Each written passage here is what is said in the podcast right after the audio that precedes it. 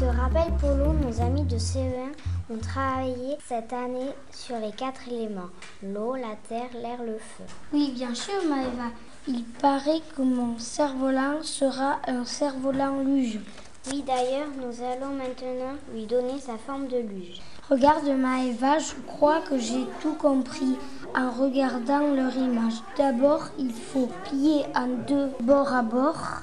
Il faut appuyer en soufflant l'air pour être sûr que la pliure du milieu soit bien droite. Ensuite, on rabat chaque côté sur la pliure du milieu comme cela est plié en quatre.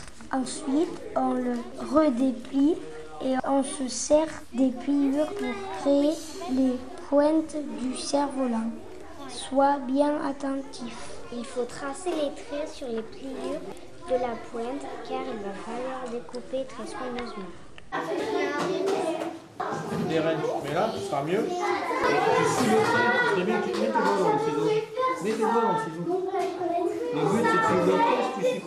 Eh bien, ce n'est pas facile. Bon, avant la prochaine séance, je vais peindre avec de la peinture acrylique mon cerf-volant.